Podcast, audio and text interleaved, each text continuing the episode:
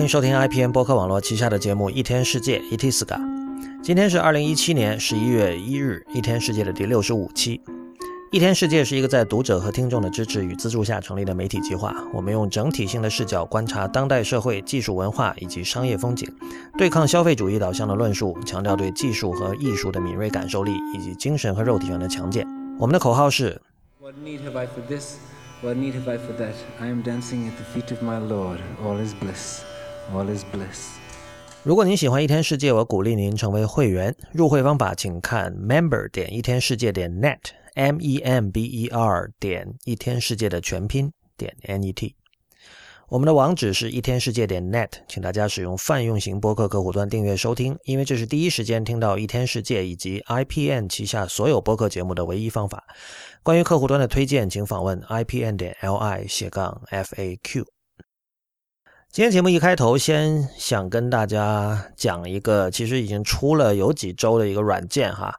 呃，之前我其实，在社交网站上好像提过这个软件，嗯，它的名字叫 Card Hop。呃，card 就是卡片，C A R D，hop 就是跳跳跃的跳，hop，H O P。呃，这个软件你如果看图标会觉得莫名其妙，因为它是一个被咬了一口的三明治。嗯，我看到网上很多人也说不知道这个软件的功能和这个三明治有什么关系啊。但是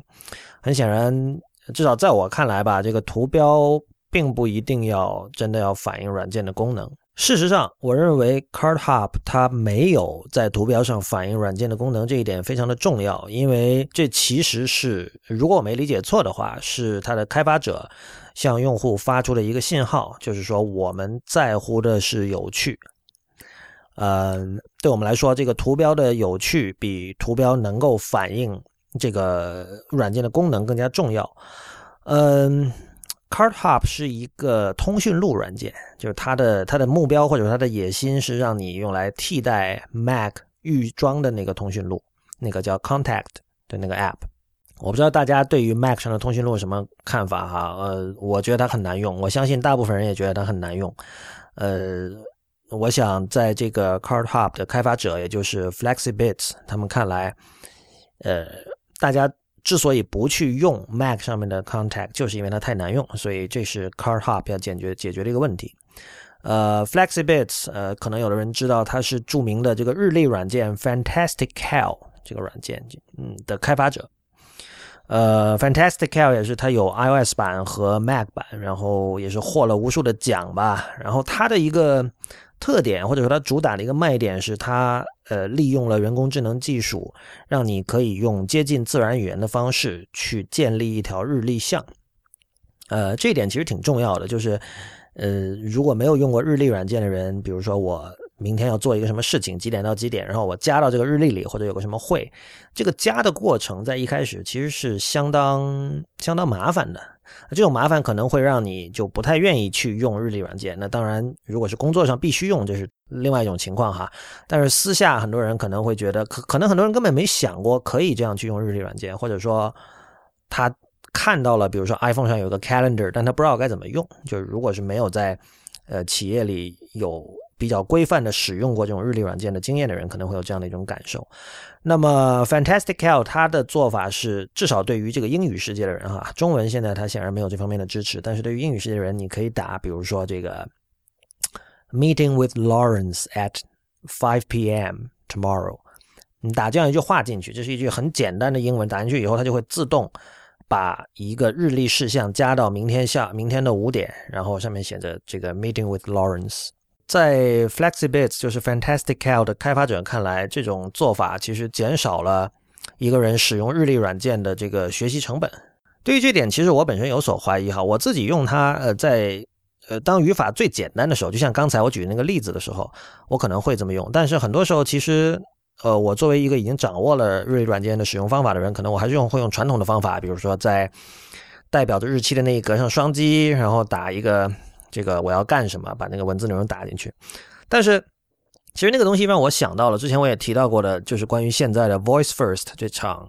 新的人机界的交互革命，被很多人认为是一场革命哈。就是说，以前我们需要跟各种视觉的符号打交道，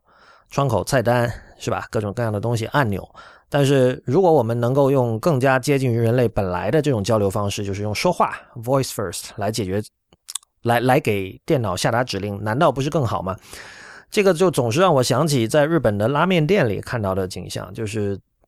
日本的很多拉面店门口有一个机器，那个机器上呃有很多按钮，呃，包括比如说著名的这种连锁低价快餐店松屋也是这样的，呃。每一个按钮，比如说代表这这个按钮点下去是面，你点进去之后就各种面你可以选，呃，选完你把硬币投进去，它有一个一张小票吐出来，然后你拿这个小票给服务员，他就会帮你把这个菜送上来。也就是说，这整个过程你是不需要说话的。这个是这不是 voice，这是 voice first 的反面，应该说是 voiceless 吧？就是说，我们看到在日本的线下店，他们会用这种，就我觉得很显然用这样的一种。点菜机制的目的是为了减少语音的沟通，当然这个其实包括了，比如说有的人可能不会日文，呃，方便了外国人，对吧？呃，但是我们可以看到的一点是在某一些呃人机交互的场合，很显然 voice 并不是最理想的状态，呃，而事实上，Fantastic Cal 的这样的一种设计方式，虽然它并没有让你用语音啊，但我们完全可以想象，比如说它以后如果可以利用这个 Siri 的某种 API。说不定现在也可以了，我没有，我没有，我没有试过，但这是完全可以想象的。就是说，你以后你本来要在 Fantastical 里打的那一行字，你先用嘴巴说出来，然后 Siri 把这个传递给 Fantastical，然后你就加了这个日历项了。这个是不是一？这是不是一定是最好的方式？我不是那么确定。对于 Fantastical，但是在他们的这个新作 Card Hop 上，呃，怎么说呢？我们下面可以来介绍一下这个 Card Hop 是什么样的一种状态哈。这个它是一个有很多。呃，测评的人称之为一个 launcher 这样的一个 app。launcher 大家可能比较熟悉的是像 Alfred，呃，像我自己一直用的一个叫 Launchbar，是一个德国的开发公司做的。还有，当然这个 Spotlight，苹果预装在 Mac OS 里面的 Spotlight，都是这种所谓 launcher 软件。呃，简单来说，launcher 软件就是说你可以通过一个快捷键来触发一个浮动的窗口，在这个窗口里呢，你可以进行各种各样的操作。呃，当然最常用的操作就是打开某个软件。呃，除此之外，你可以就是你根据你的想象力可以去设计一个，因为这个软件是一种开放性的，Launcher 是一种开放性的软件，你可以在里面设计各种各样的复杂的步骤。呃，或者一些简单的一些，比如说我要给某个人发 email，或者说，呃，像比如说我用那个 Launchbar，它有计算器的功能，我要做简单的计算的时候，我就直接就是只要你打的第一个字母是数字，它就会自动进入这个计算器模式，然后你你就可以做一个加减乘除的计算。一天世界的听众可能从来不会有说我不知道如何在电脑上找到一个软件并把它打开这样的操作，大家肯定都会，但是我们要知道。有相当多的主流的电脑用户是不会做这件事情的，这可能也是为什么苹果做了那个叫做 Launchpad 的那个东西，就是你如果在 Mac 上，在那个 Touchpad 上用用那个五只手指抓一把，会去到那一个就很像 iOS 的屏幕排列，一个个图标排在那儿，然后你就可以点。呃，这个对于比如说并不知道在 Finder 里可以进到一个叫 Applications 的一个目录，然后你可以去里面一个个打开或者。有的人可能只知道这个有个 Dock，如果 Dock 上没有的东西，我怎么把它放到 Dock 上面来？可能很多人是不知道的。可能这个 Launchpad 部分解决了这样的问题啊。呃，事实上，你可以把这个 Launchpad，就是 Mac OS 内建的那个 Launchpad，视为一种 Launcher 软件。但是它和我刚才提到的像什么 Alfred 那种软件的一个很大的区别，在于它基本上是一个纯图形界面，或者说它是鼓励你。呃，通过这个 GUI 图形界面的方式来操作的一个软件，而呃呃，无论是 Launchbar 还是 Alfred 还是 Spotlight，其实它是需要打很多字的啊。呃，我所以我在在我看来，你可以把它称之为一种是呃图形界面和命令行界面的一个混合软件，一个 Hybrid App。所以这个造成了一个情况，就是如果你要最大限度的发挥这一类 Launcher 软件的效能，比如说你要。你要用好 Spotlight，或者你要用好 Alfred，你就需要记一些命令语法。虽然很简单，就是这个，哪怕最不会用电脑的人，如果他能够沉下心来学，其实是不难的。但是我们知道，很多人对电脑有恐惧，这种恐惧让他们不愿意去记这种命令语法。那么 Card Hop 这个软件其实确实它跟 Launcher 是非常像的。你在一开始如果不知道的话，你你只是看到说，哦，我的这个 Menu Bar 上面多了一个图标。呃，一看就是一个通讯录的图标，对吧？我然后我点开它，然后我就可以看到最近常联系的人的通讯录，然后我在里面可以搜索什么的。但是你要真正发挥 CardHop 的效能，你必须给它设定一个呃快捷键，然后你记住它，然后你每次你必须强迫自己去用这个快捷键来打开 CardHop，而不是用这个鼠标去点 Menu Bar 上面那个图标。呃，这个的好处，所有用过 Launcher 的人当然是知道，就是你的手是不需要离开键盘的，你不需要连开呃离开这个键盘的基本键位的。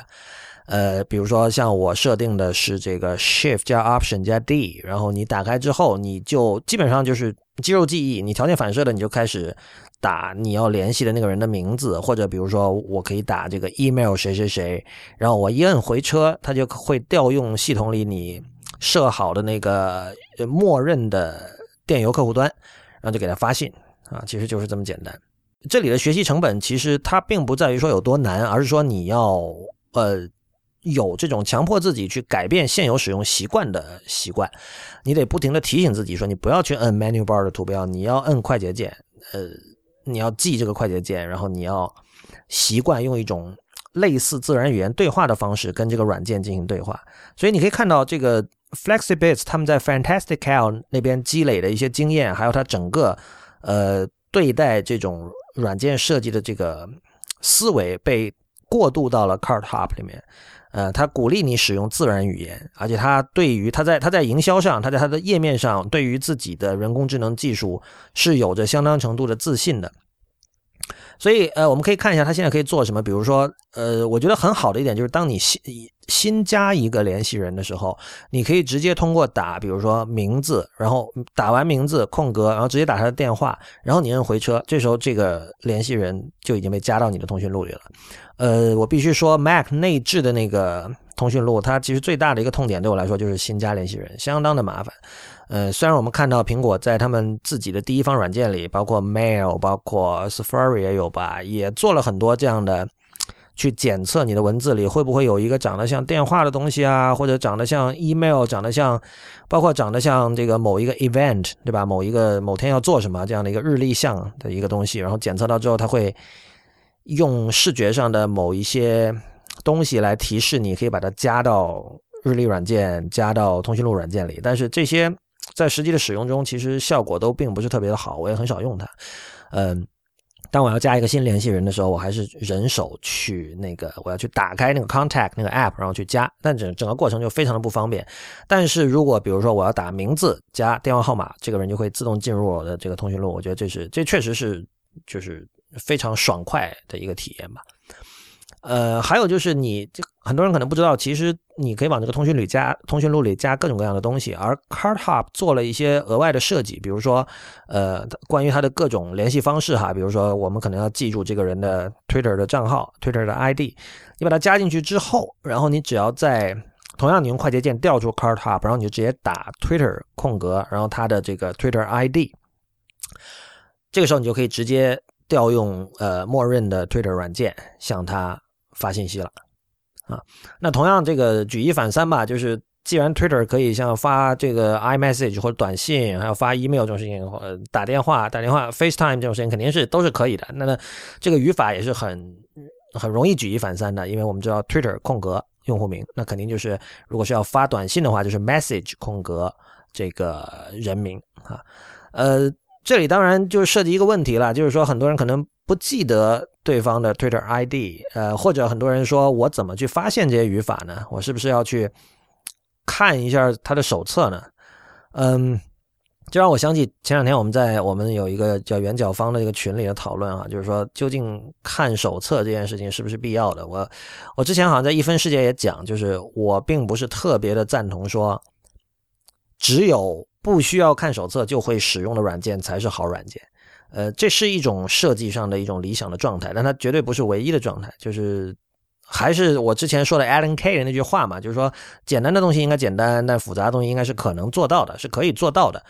呃，但是现在的软件设计似乎至少在某一些圈子里有这样一个倾向吧，就是说我们不用考虑复杂的使用场景，或者说。要让用户去读手册、读说明书是一件很羞耻的事情。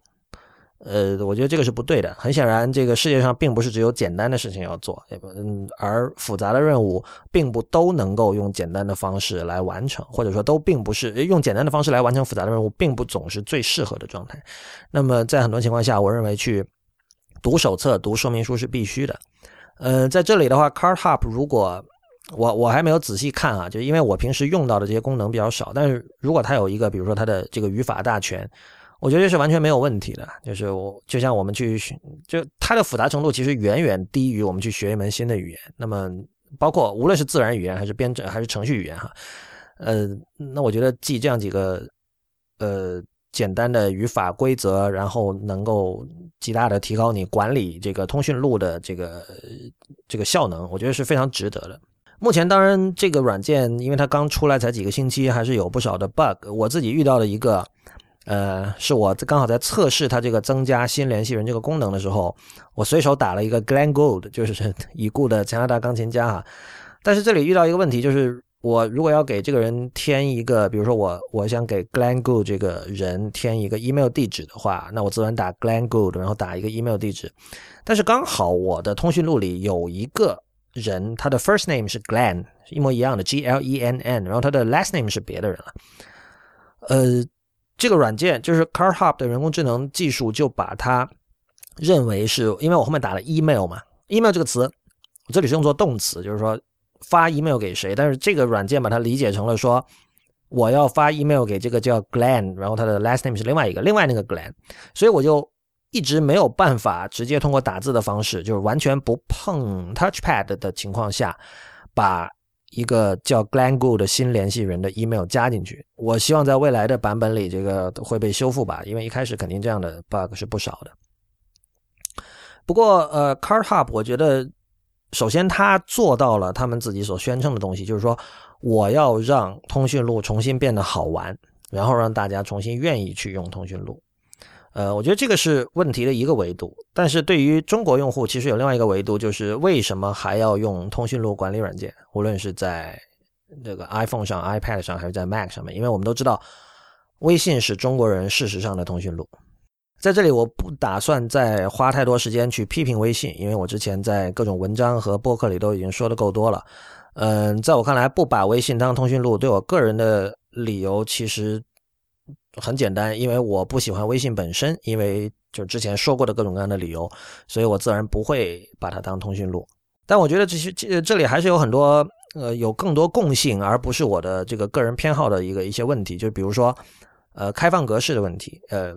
像这个 Mac 它本来的这个通讯录呃是支持，当然是支持这个叫 vCard 这个通讯录格式。那么用这个格式，你可以把你的通讯录导出。呃，然后导入到其他的通讯录管理软件，包括导入到像比如说 Gmail 里面啊。那这个 Card Hub 这个软件其实是建立在这个 Mac 内置的通讯录之上的，所以一开始他会问你说你允不允许 Card Hub 去访问 Mac 的通讯录，你要给他这个权限才可以。所以呃，这个通讯录能不能导出，我觉得其实是一个很重要的问题。而微信上。我不知道有没有第三方工具可以帮你做到这一点啊，但至少就是微信本身肯定是不不支持通讯录导出的。那个我们也知道，人际关系图谱对于微信是一个有极高价值的东西，所以很显然他会竭尽全力让你把你锁死在他的这个软件里，就是你要跟这些人联系，你就必须使用微信。这个对于微信本身来说是一个非常合逻辑的一个做法，但这个对于用户来说其实是非常不利的。呃，关于人际圈子，还有这个所谓的人脉这种讨论，有时候会令人觉得非常厌烦，甚至厌恶。呃，但是我们都要承认，其实每个人确实都有自己的人脉。呃，而这种人脉是你在呃从或许从大学开始，或许是毕业之后走进社会开始，真的是花很多时间，甚至喝了很多酒，一点一点积累起来的。呃，在这个世界上的。大部分国家，至少我所我有了解的国家里，人脉都是非常重要的。就是那句那句话叫，很多时候你认识谁比你知道什么更加重要。呃，在这种情况下，我觉得我们真的需要想一个问题，就是说，我们为什么要把自己这样辛苦积累起来的人脉交由呃一家本身在数据开放上从来就是可以说是劣迹斑斑的一个软件——微信这个软件。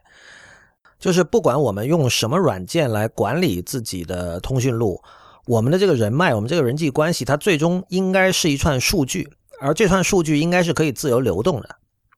呃，它不应该是一个软件，它不应该和某个软件强烈的绑定在一起。就是如果我不用这个软件，我的整套人脉就没有了。这个显然是非常不可以接受的东西。呃，而 vCard 格式它只是一串数据，你可以把它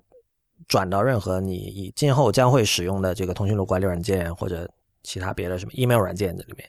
所以推荐大家去尝试 FlexiBits 推呃推出的这个新的通讯录软件 CardHub，呃，它的价格不便宜，但是它有是二三十一个月吧，一个月时间的这个试用，呃，所有的功能都可以使用，你可以试一下，然后自己做这个决定。嗯，对我来说这是完全可以说是久旱逢甘露吧，因为我一直是把我一直是有在用 Mac 的这个通讯录的，我并没有拿别的什么东西来来代替我的这个。原生的这个通讯录软件，但是它确实很不好用。然后现在这个问题在我看来被很好的解决了。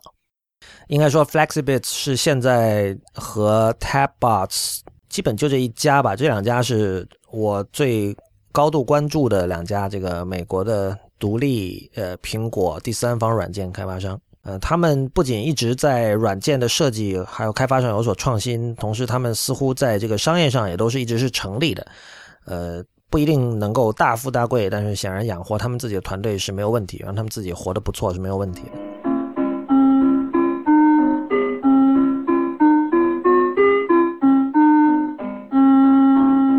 好了，您现在正在收听的是 IPM 播客网络旗下的节目《一天世界》Itiska。呃，iPhone Ten 已经接受预定了哈，如期如约在十月二十七号接受预定。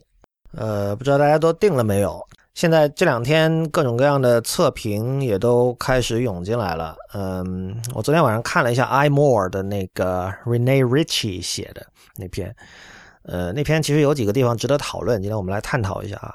嗯，首先有几个几个小问题，一个是他提到说十三岁以下的人可能没有办法用 Face ID。呃，就是因为十三岁以下的人，可能他的面部特征尚不明显，就整个人还没有长开吧，用中中文说，所以这个 Face ID 可能它缺乏那种可辨识的特征，所以没有办法安全的实现这个解锁的功能，这是一点。还有一个就是所谓的 Attention 模式，就是说，呃，Face ID 解锁 iPhone Ten 只有两种方式，一种就是说，你哪怕把它放在桌子上，平放在桌子上，它也可以解锁。还有一种就是说，你眼睛要盯着它看。这个我看到那个 Richie 的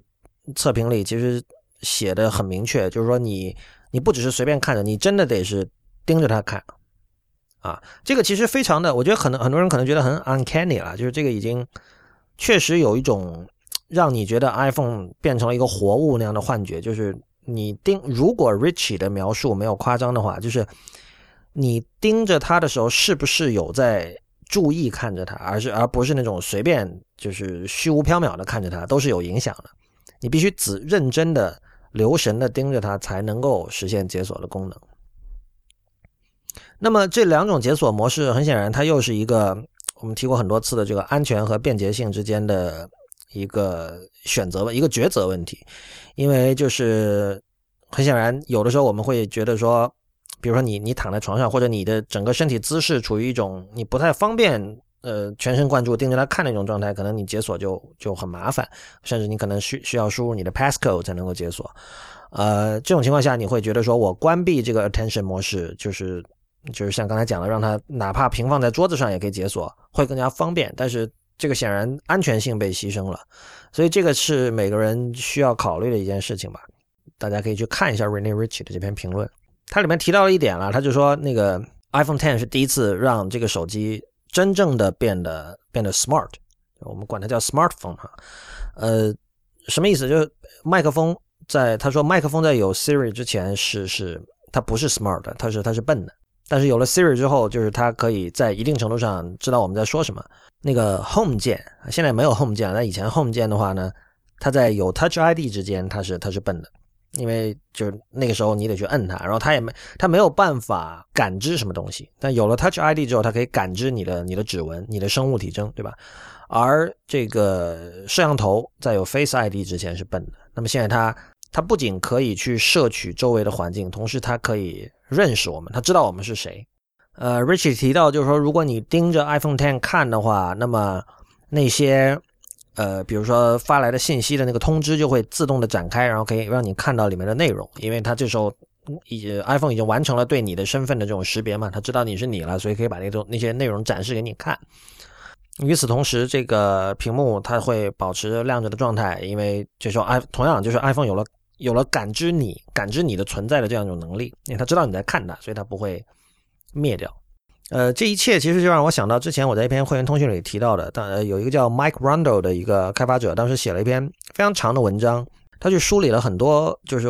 苹果过去十几年的一些这个隐藏在他们这个的专利里面的一些东西，然后他就是他得出的结论是未来的这个。iPhone 10上的刘海一定会消失，一定会成为一个真正的全面屏的手机。然后有各种各样的，比如说这种让这个摄像技术和这个屏幕显示技术合二为一的这样的一种新的呃这样的一种专利。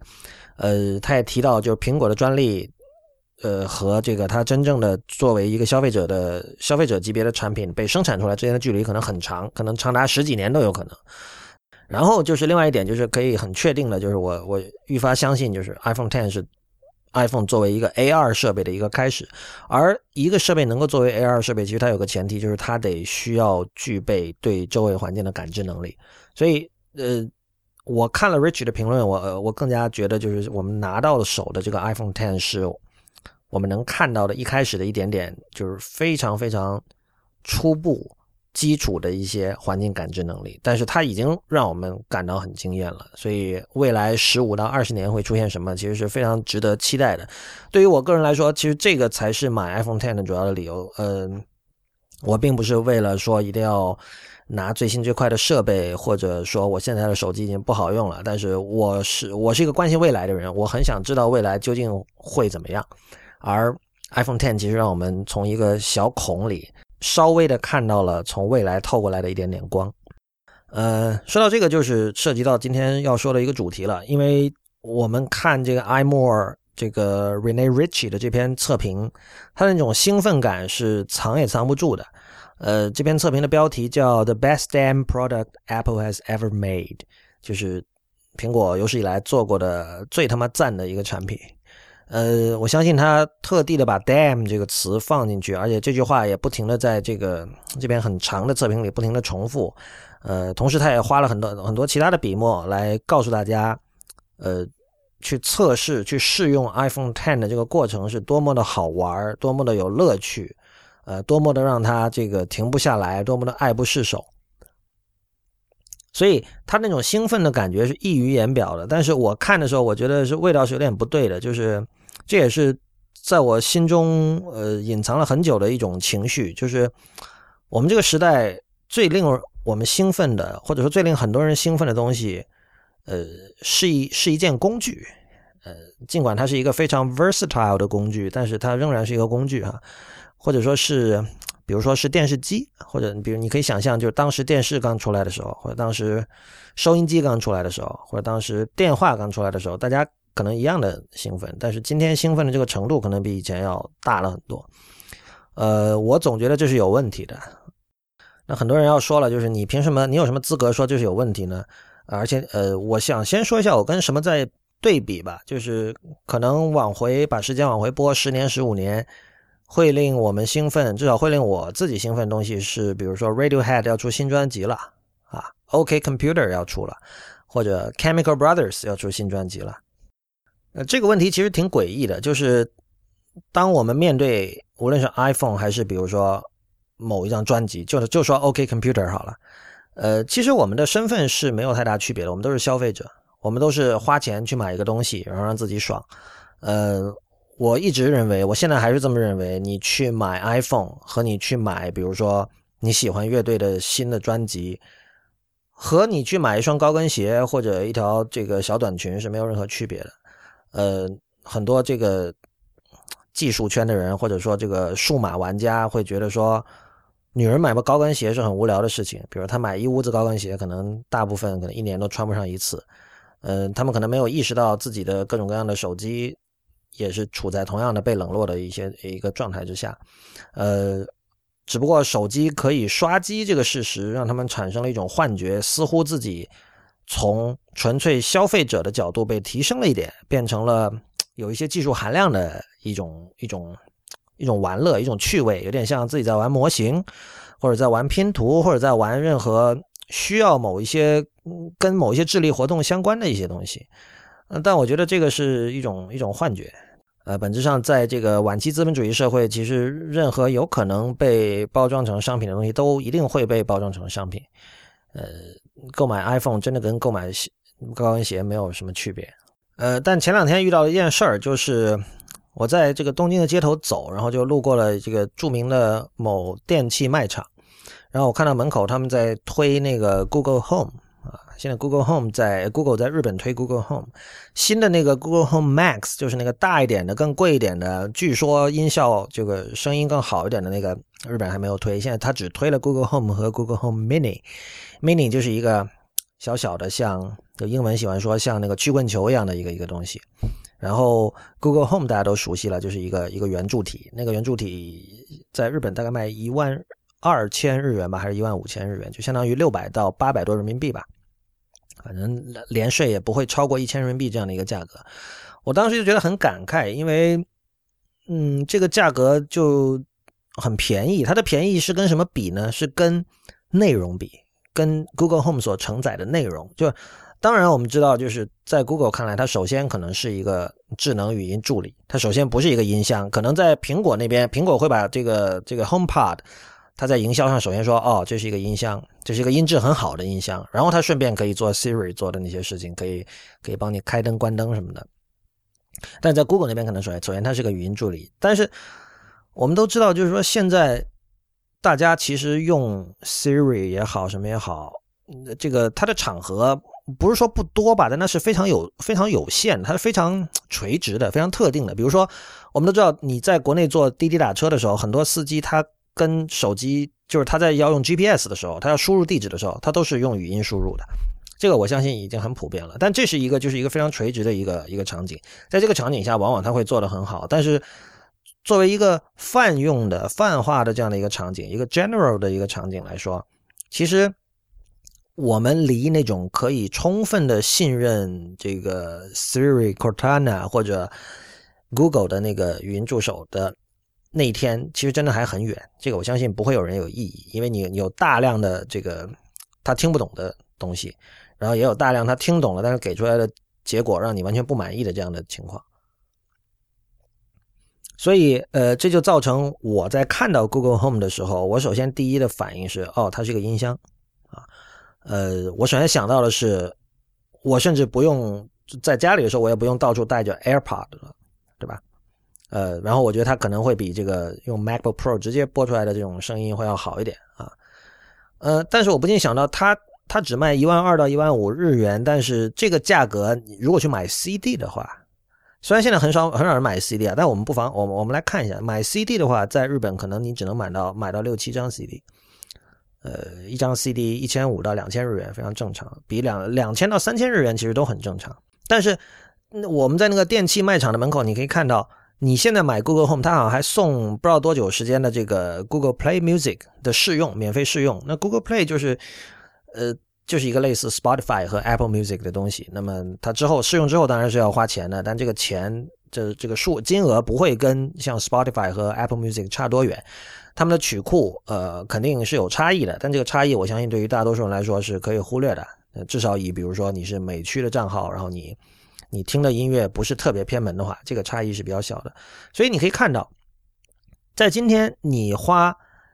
能够只能买六到七张 CD 的价格的钱，你可以买这样的一个设备，同时它还是一个智能语音助理，然后它你在里面可以听几千万首歌，最后可能你还可以获得一些虚荣心，就是你看我是这个率先玩了新的电子产品的人，你可以在你的当你的朋友问。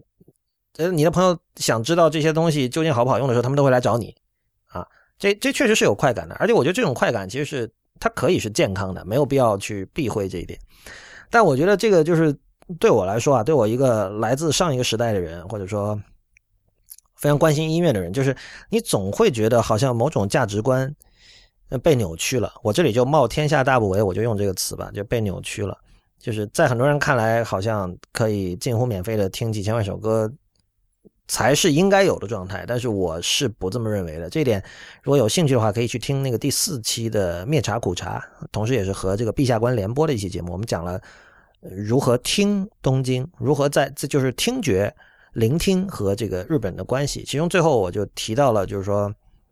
拿到实体 CD 对我的这个意义何在啊？稍微涉及了一下这个问题。但其实更重要的一点是在于说，现在越来越多的人，呃，并不直接。消费音乐产品，然后我们不管，呃，音乐家就是说做音乐的人，他是通过现场演出也好，通过周边产品也好来赚钱，这个先不说，就是我们看到的情况就是，如果大家都不直接去消费音乐，那这样的一个产业能够延续多久？我觉得这是一个非常实际的、实打实的一个问题，它是你，它是你没有办法回避的。很多人会说，这个音乐家总有办法赚钱。但是，当你赚钱的方法和你的本业，就是创作音乐本身缺乏直接的联系了之后，OK，你可以活得很好，你可以月入多少多少，但是这一定是会对你的这个创作本业是有所影响的。就你那个时候，你不再依靠你本身的音乐的品质来去征服掏钱的人了。呃，这个其实也就是我看到 Rene Ritchie 对于呃 iPhone Ten 如此的兴奋。的时候，我感受到了一点点的这种，怎么说？一点有，我觉得有些东西不对，或者说有什么东西有某种价值被扭曲了。然后我们可以从另外一个角度来看这个事情啊，就是说看什么事情？看电子产品在当代社会的地位，这种非常被拔高到无限的这有地位，这样这个事实。呃，那就是最近冯唐的热文，我相信大家都已经看到了，就是关于这个油腻中年男的问题。呃，我觉得那篇文章的主干其实不太值得讨论，就是他所提倡的很多东西本身就是是很明确的是一件好事，比如说你要多洗澡，呃，比如说你要减肥，这些这些都没什么可说的，对吧？但有的人可能会说，哦，我有胖的权利，我有油腻的权利，这个这个另说，你确实有，但是呃，显然减肥在大部分情况下呢不是一件坏事，所以这个没有什么可讲的。但是引起我注意的是他。引用了某个知名的咨询公司的一位很资深的员工的例子，那个人现在已经是七八十岁了吧？然后他讲这个人一直保持心态很年轻，然后他说这个人保持年轻的诀窍在于一定要买，一定要常买最新的电子产品，比如最新的电脑和最新的手机。可能有的人会觉得这个话是七分玩笑三分认真，但我觉得他其实是三分玩笑和七分认真。就是没有人会天真到真的相信你只要买最新的电脑、最新手机就可以保持年轻。但我相信他多多少少确实是把这个当成一个方法论来做的，而且这背后其实恰恰就反映了电子设备或者说数字工具、数字媒介在当今社会中的这个地位。呃，我相信愿意践行这一点，或者说至少相信这条诀诀窍的人为数不少。但在我看来，其实这条诀窍里面有很多荒谬的地方。比如说，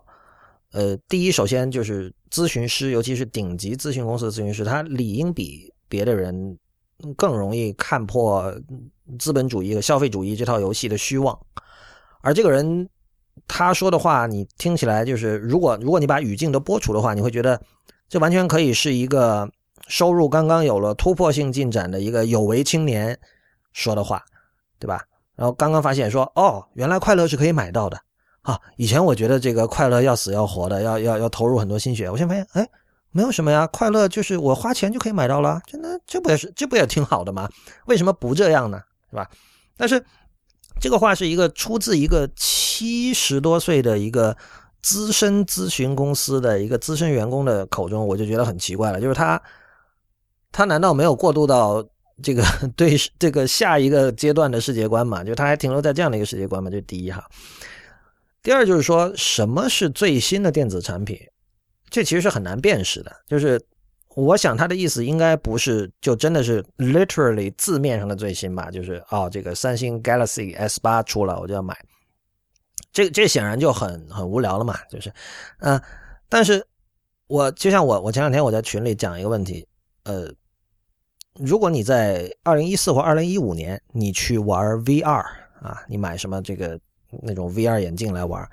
或许我们勉强可以说你是在尝试最新的电子产品。但是如果你在一六年甚至今年，你开始玩 VR，或者你你给你的 PS4 买了一个这个索尼出的那个 VR 产品，你你真的是在玩最新的电呃数字产品吗？在在玩最新的计算设备吗？呃，我我自己其实有一个简单的一个判断原则，就是如果你看到《纽约时报》和《华尔街日报》这样的媒体在谈某个科技产品的话，那它一定已经不是最新的了。就是只有《纽约时报》和《华尔街日报》这种主流媒体不屑于谈，认为它还太小，它还没有成为潮流的时候，他还不屑于谈的那些东西，才有可能是最新的。Paul Graham 以前有句很有名的话嘛，他说：“如果你想知道十年后什么会成为科技界的潮流，你应该去看今天的世界一流的大学里读计算机科学的那些人，那些博士生们在干什么。”这个话其实有点狡猾了，就是举例来说，如果我让你回到二零零四年。你去看 FingerWorks，FingerWorks 就是后来被苹果收购的那个做那个触控技术的那家公司嘛，然后就是 iPhone 的那个触控技术从他们那里收购来的。二零零四年，我把我我让你去飞这个 FingerWorks 的办公室，你其实并不知道他们未来这这个技术未来能够变成什么样的东西。对啊，我以前我记得我以前在节目里讲过的，王兴就美团的王兴，他当年就是 FingerWorks 的那个人是他的师兄吧，哈，他们系里的师兄，他见过那种东西，他见过。系里的秘书有用他们做那个触屏技术做的一个笔记本电脑，非常的奇特，但是他显然也不可能知道未来这个技术会不会用在什么什么地方。但是如果把 program 的话反过来说，反过来理解，显然是正确的。就是我们现在看到的东西，它的种子其实可能是在十年前种下的。但是你不能反推，你不能反推成为 program 的那句话的状态，就是我我今天看到的东西，我马上可以知道，哦，十年后会怎么样？肯定没有这么简单的事嘛。但总而言之，就是什么是真正的心？什么只是，比如说像，呃，比如像这个最近好像 Snapchat 出了那个眼镜叫 Spectacles，就是完全就不行嘛，销量销量很糟糕嘛。嗯，对，就是什么是那种东西，什么是可能在五年后真正会成为一个 paradigm shift 的东西，这个不是很容易辨识的。而如果你没有这种辨识的能力，如果你有这种辨识能力，可能你会去做做风投了，对吧？如果你没有这种辨识的能力，然后你进入一个年届花甲的人，然后你整天只是买最新的。任何公司出的最新的电子产品，那那你的人生很无聊啊，我觉得。但是我刚刚讲了，就是我我也能够理解这个人为什么会这么说，因为某种我暂时不知道怎么去归纳，我觉得可能也不太需要归纳的原因，确实好像人类的年龄和他们对于新的电子设备的这种熟悉程度和掌握程度是成反比的，就是你会越来越懒得学习你自己已经熟悉的呃操作和你自己已经熟悉的 paradigm 以外的东西。但我觉得这其实是一个更加广泛意义上的一种学习能力的衰退，它并不直接跟电子玩具本身相关。而这位咨询师他能够说出这样的话，他直接拿电子产品作为呃学习能力的一个一个代理、一个 proxy 来讲，就可见电子产品现在处于一个什么样的位置。但我觉得其实这里更加值得讨论的问题是，的确最新的电子。玩具令人兴奋，它令 Rene Ritchie 兴奋，令这个七十多岁的呃咨询公司的老将感到兴奋，甚至他觉得像这个这个灵丹妙药一样，对吧？可以让自己长生不老，可以让自己逆生长啊。呃，他也令我兴奋啊。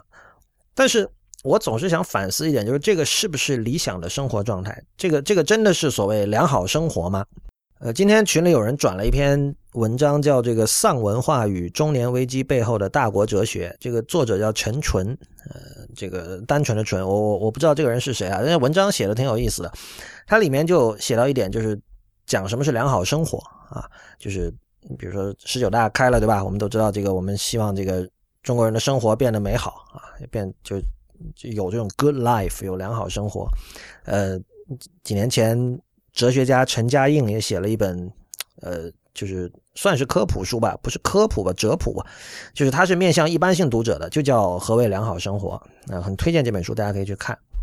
首先，我们必须接受，呃，电子玩具占据了我们生活的很大一块时间这个事实，然后我们去观察，究竟像 iPhone 这样的东西给我们的生活带来了什么。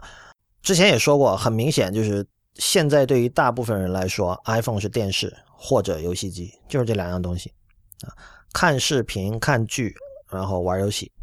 那么之前我在讨论 Alan K 的时候，就我提到，在 Alan K 想象的未来的这个 computing 的这个图景里，呃，事情不应该是这样的。就是在他看来，这是属于这个 iPhone 和呃包括 Mac 这一类的产品，呃，没有能够把他们当年的理想化为现实的一个一个表现。就是在在在 K 看来，如果你的计算设备设计的足够好，其实恰恰应该有能力让人类摆脱千百年来的这种，不说千百年来吧，至少大众传媒出现以来，或者说二十世纪以来，呃，这个收音机、电视这些大众传媒出现以来。的一些问题，什么问题？就是在这个 New Postman 在他那本《娱乐至死》里提到的各种各样的问题。就是他提到说，以前我们是这个基于这个是是一个 typographic culture，是基于文字、基于印刷的这样的一个一个文化。然后电视的崛起，是我们变成了一个基于这个 graphics、基于图片的这样的一个文化。那么在 Postman 看来，这个图片是不适合进行深度思考的。简单来说，你可以这样去归纳。在这一点上，其实 Alan K 跟 Postman 是有一点有一点点矛盾的，就是他并没有像 Postman 那样把呃纯文本提到那么高的高度。在 Postman 看来，就是几乎纯文本文字是进行深度和抽象的思考的唯一有效的媒介。但是在 Alan K 他们看来，似乎未来有一种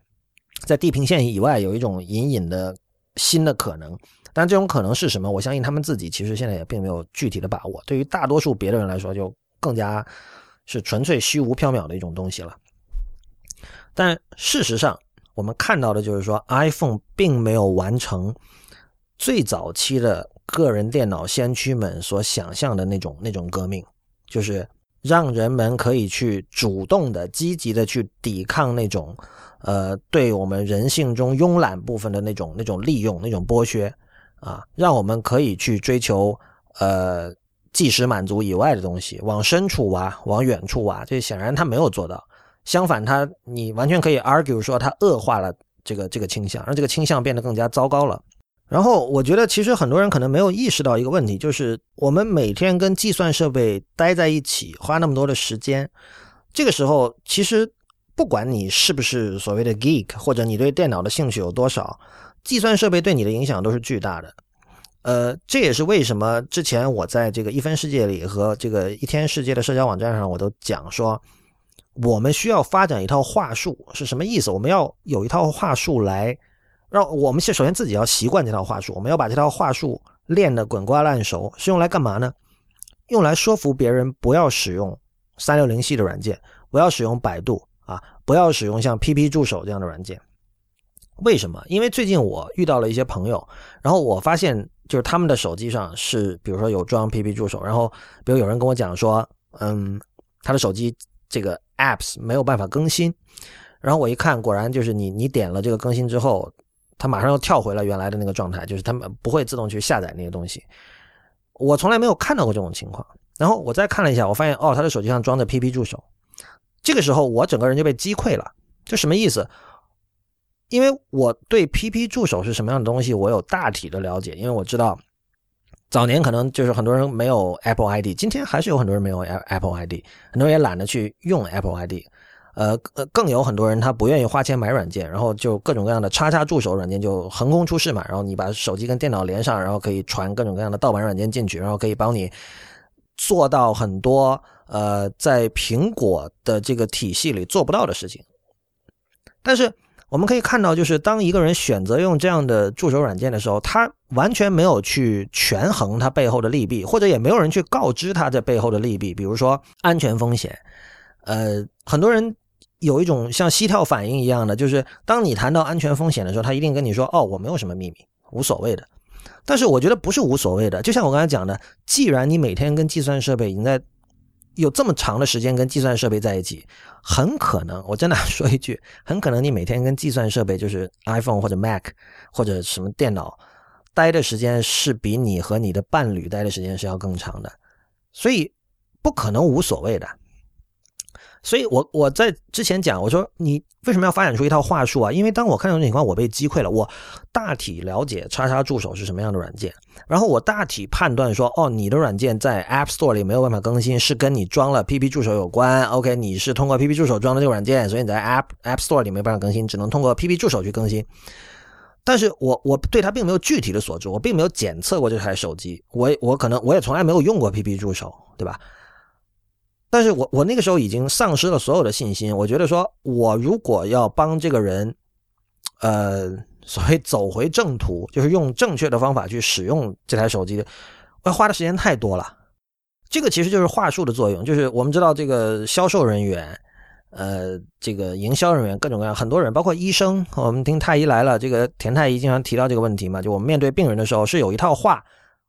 我说的很熟了，这样在特定场合我可以把这个话说出来，这就是话术的作用，就是它可以保证，由于你有了这种肌肉记忆，你不会在遇到这种非常反常的情况下，你被击溃，你会丧失信心。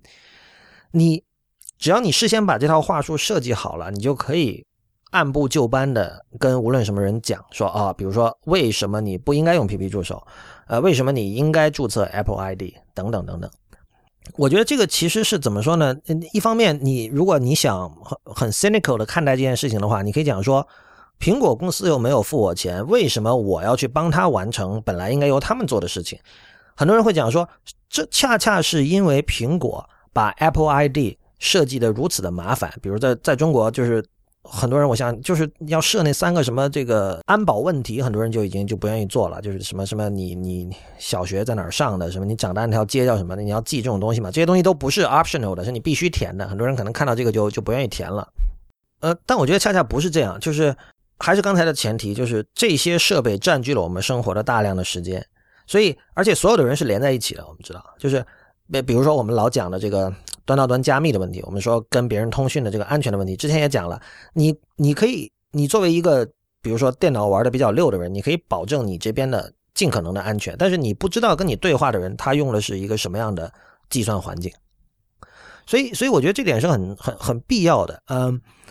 首先刚才那种说法本身它有它的问题，就是苹果把 Apple ID 设计成这样，它的确牺牲了方便性，但它是不是增强了安全性？如果说。有一个人设计了一个东西，它只是变得麻烦了，安全性完全没有增加，那这个就属于就是当然是要批判的东西。但是 Apple ID 显然不是这样的，对吧？所有的这些讨论，我觉得是必须要让它发生的，而且恰恰是要让它在那些并不是很懂技术，也不是很关心技术的人的这个群体中发生。因为说的严重一点，今天没有人可以不关心技术，所有的人都必须关心技术，因为就是 老话，技术会关心你。对吧？以前说你不关心政治，政治会关心你；那技术会关心你，所以这个也算是我本期抛出的一个话题吧。大家可以想一想，我们应该用什么样的语言，用什么角度去面对，比如说坚持在电脑上装全套三六零软件的人，或者坚持用叉叉助手呃来给自己的这个 iPhone 装软件的人，呃，坚持不用强密码的人，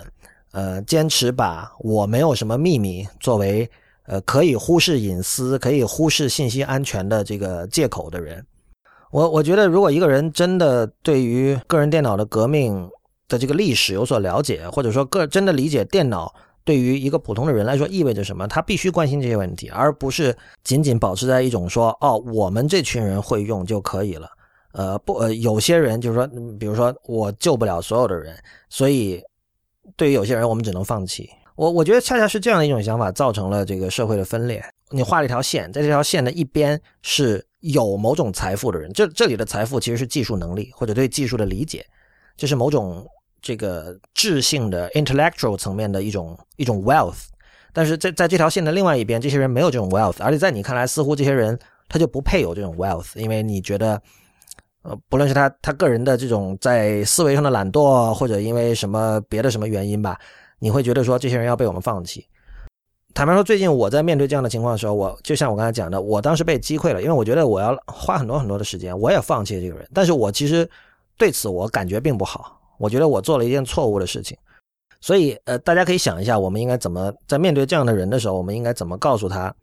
我们认为怎样使用计算设备，怎样处理自己跟计算设备的关系才是更好的？我可以有把握的说，我们如果能够解决这个问题。其实我们能在很大程度上去解决说，iPhone 并不只是电视和游戏机的问题。就是当一个人对于计算设备的认知上了一个台阶之后，他会开始想很多别的问题。他会想说，这个东西我投入了，我我我对他做了很多技术上的 investment 的这样的这样的一个一个物件，一个产品，它必定和以前的这种纯粹鼓励大家被动接受的电视是有区别的。那么。除了在上面追剧，他可以继续追剧没有问题。但除了继续追，除了追剧之外，我还可以在这上面干什么？然后慢慢的，他的视野和他的眼界就会慢慢的拓宽。我觉得这个对于所有的人都是一件好事。好吧，那么今天的第五十六期一天世界就到此结束，谢谢大家的收听，我是不鸟万如一。如果你喜欢我们的节目，欢迎成为会员。入会方法请看 member 点一天世界点 net，m e m b e r 点一天世界的全拼点 n e t。我们的网址是一天世界点 net，我们在新浪微博叫 at 一天世界四个汉字 i p n，在 Twitter 和 Instagram 都是一天世界的全拼 i p n，同时也欢迎您收听 i p n 博客网络旗下的其他精彩节目：灭茶苦茶、太医来了、陛下观、无次元、硬影像、流行通信以及时尚怪物。我们下期见。